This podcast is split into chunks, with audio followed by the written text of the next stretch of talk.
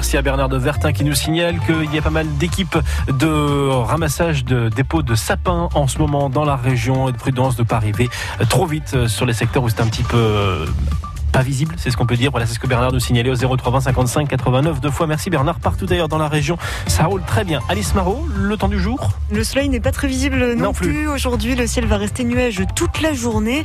Et soyez prudents sur la route, on attend des brumes persistantes dans l'Avenois et dans le Ternois. Le gouvernement en soutien des entreprises de la région. Oui, surtout les usines très touchées par la hausse des prix de l'électricité. Alors on a un peu du mal à se représenter à notre échelle, mais une usine comme la raffinerie aluminium Dunkerque, par exemple, ça consomme autant à l'année que 850 000 ménages français. Depuis novembre, il a donc fallu ralentir la cadence et fermer 15 cuves. Hier, la ministre de l'Industrie, Agnès Pannier-Runacher, est venue sur le site pour rassurer et présenter aux salariés le plan du gouvernement, c'est-à-dire obliger EDF à faire baisser les coûts de l'électricité dès avril prochain. Mais Diane Sprimont, les salariés aimeraient des engagements à long terme. Entre deux démonstrations du savoir-faire des salariés, ils en ont évidemment profité pour mettre l'accent sur la santé très fragile de leur entreprise. On est dans une zone qu'on a arrêtée tout dernièrement, 15 cuves arrêtées. Il faut savoir qu'une cuve, ça produit à Aluminium Dunkerque 3 tonnes de métal par jour. Voilà, donc euh, aujourd'hui, c'est 15 cuves à l'arrêt, évidemment, c'est c'est un crève-cœur pour nous. La ministre déléguée de l'Industrie est venue les rassurer, leur rappeler qu'à partir d'avril, les prix de l'électricité vont baisser, mais ce ne sera pas suffisant d'après Laurent Gérard, secrétaire du CSE. C'est une petite euh, bouffée d'oxygène. Nous, on a besoin surtout, c'est un contrat à long terme pour avoir une visibilité sur les prix parce que l'entreprise fait beaucoup d'investissements et pour pouvoir faire des investissements, il faut absolument euh, savoir, euh, on a besoin de savoir l'énergie dans 5 ans à combien il sera. À l'issue de la visite, le président d'Aluminium France a voulu se montrer optimiste. Guillaume de Goïs a rappelé qu'Aluminium Dunkerque va pouvoir bientôt reprendre son souffle grâce au nouveau plafonnement. Les cuves, dès que les conditions économiques le permettront, vont redémarrer. Au plus tard, à partir du 1er avril. Mais si les prix de l'électricité continuent d'augmenter, sauf grande surprise, d'autres cuves pourraient être arrêtées. Et pour Aluminium Dunkerque, la facture aurait augmenté de 300 millions d'euros sans intervention de l'État. Cet après-midi, les ministres européens sont réunis en sommet à Amiens. Ils doivent aborder ce sujet des hausses des prix de l'énergie, des hausses qui font proliférer les arnaques, notamment les démarchages frauduleux. L'agglomération de Maubeuge-Val-de-Sambre rappelle les habitants à la vigilance sur des arnaques et des vols par des faux agents du service de l'eau potable. Il est recommandé de demander la carte professionnelle des agents et de bien vérifier leur tenue et leur véhicule. L'appel à témoins de la gendarmerie n'a rien donné pour l'instant. On est toujours sans nouvelles depuis près d'une semaine d'Angélique Erlem, une trentenaire habitante du Cateau-Cambrésis. Sa famille organise une nouvelle battue cet après-midi. Lionel Dumont est sorti de prison. Il est l'une des figures du gang, de, Roubaix, ce groupe responsable de braquages violents dans la métropole lilloise pour financer la cause islamiste dans les années 1990. Il a été condamné en 2007 à 25 ans de prison. Il en a finalement passé 17 derrière les barreaux après plusieurs réductions de peine. Aujourd'hui, il est placé sous bracelet électronique et est revenu s'installer dans le nord près de Dunkerque. Guéant va faire appel de sa condamnation. L'ancien ministre originaire du Pas-de-Calais a écopé hier d'un an de prison, dont huit mois ferme pour l'affaire des sondages de l'Élysée.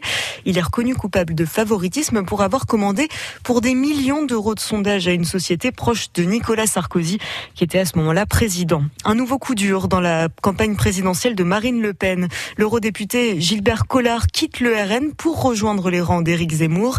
Adrien Becht, c'est un départ de plus pour le parti de la députée du Pas-de-Calais. Avec Gilbert Collard, c'est le ralliement d'une personnalité connue du grand public. C'est aussi le troisième RN à rejoindre Éric Zemmour en trois jours. L'ancien avocat engagé auprès de Marine Le Pen depuis 2011, devenu député puis eurodéputé RN après être passé par la gauche et le centre droit. Écarté de la commission d'investiture du RN en 2020, il avait déjà menacé de partir. Marine Le Pen l'avait alors retenu en le chargeant des questions culturelles pour sa campagne. Au RN, on tente de minimiser, évoquant un eurodéputé qui ne faisait rien, qui se contentait d'avoir un poste, minimisé pour ne pas montrer que certains accusent le coup. Bien sûr qu'il y aura d'autres défections. On a des noms en tête, lâche un membre de la campagne. Les équipes Zemmour disent avoir encore dans leur besace deux ralliements certains d'eurodéputés RN pour les prochains jours. Gilbert Collard qui devrait être présent dès cet après-midi au meeting d'Éric Zemmour à Cannes. Et il n'y aura pas de passe dans les meetings politiques, dit le Conseil constitutionnel. Tous les citoyens doivent y avoir accès à quelques mois de l'élection présidentielle présidentielle. Le Conseil constitutionnel qui a validé hier la loi votée par le Parlement, le passe vaccinal entrera donc bien en vigueur dès lundi.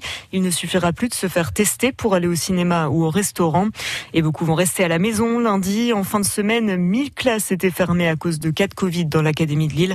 Un chiffre jamais atteint jusqu'ici. Le programme est chargé aujourd'hui pour les clubs de foot de la région. Oui, pour la 22e journée de Ligue 1, Lille se déplace à Brest à 17h et à 20h45, Lens reçoit l'OM. Mais on ne sait pas encore qui sera dans les cages. Jeudi, l'entraîneur francaise a annoncé que Jean-Louis Leca et Vulcaire euh, Farines seront tous les deux numéro 1. Une décision mûrement réfléchie depuis plusieurs semaines par l'entraîneur sans et or. Aujourd'hui, Vulcaire euh, est depuis déjà un bon moment euh, vraiment très très intéressant. Très très, il a beaucoup progressé, je l'ai dit, très intéressant. Et au, mois de décembre, je me suis fait réfléchir. Les coachs réfléchissent un peu à leur, groupe. Et toujours pour aller dans la transmission, je me suis dit qu'avant de basculer en tant que numéro un, euh, il fallait qu'il y ait une étape encore. Début janvier, j'ai vu Jean-Louis. On a, on a, échangé à ce sujet, parce que Jean-Louis est, dans la transmission de, de son poste aussi. Et donc, euh, j'ai décidé que Vulcaire aurait plus de temps de jeu sur la deuxième partie de, saison. J'ai évidemment échangé avec Vulcaire aussi, dans la foulée. Donc, vous verrez, euh, vous verrez plus régulièrement euh, Vulcaire. C'est-à-dire qu'aujourd'hui, j'ai deux gardiens numéro un qui joueront, mais Vulcaire jouera plus aussi en championnat. Et les deux rencontres sont à vivre en direct et en intégralité sur France Bleu Nord à partir de 16h30 et jusqu'à minuit avec Adrien Bré, Sylvain Charlet et Louis de Bergevin. Et puis en Ligue 2, Dunkerque va inaugurer le stade Marcel Tribu en recevant Sochaux à 19h. Valenciennes en revanche ne joue pas. Le match contre Nancy a été reporté à cause des cas de Covid dans le club. Adrien Fourmeau ne repartira pas ce matin sur les routes du rallye de Monte-Carlo. Le pilote seclinois a fait une violente sortie de route hier. Sa voiture, sa Ford Puma a été détruite dans le choc. Il ne peut donc pas continuer cette première manche des mondiaux de rallye WRC. C'est le vétéran Sébastien Loeb qui a pris la tête de la compétition.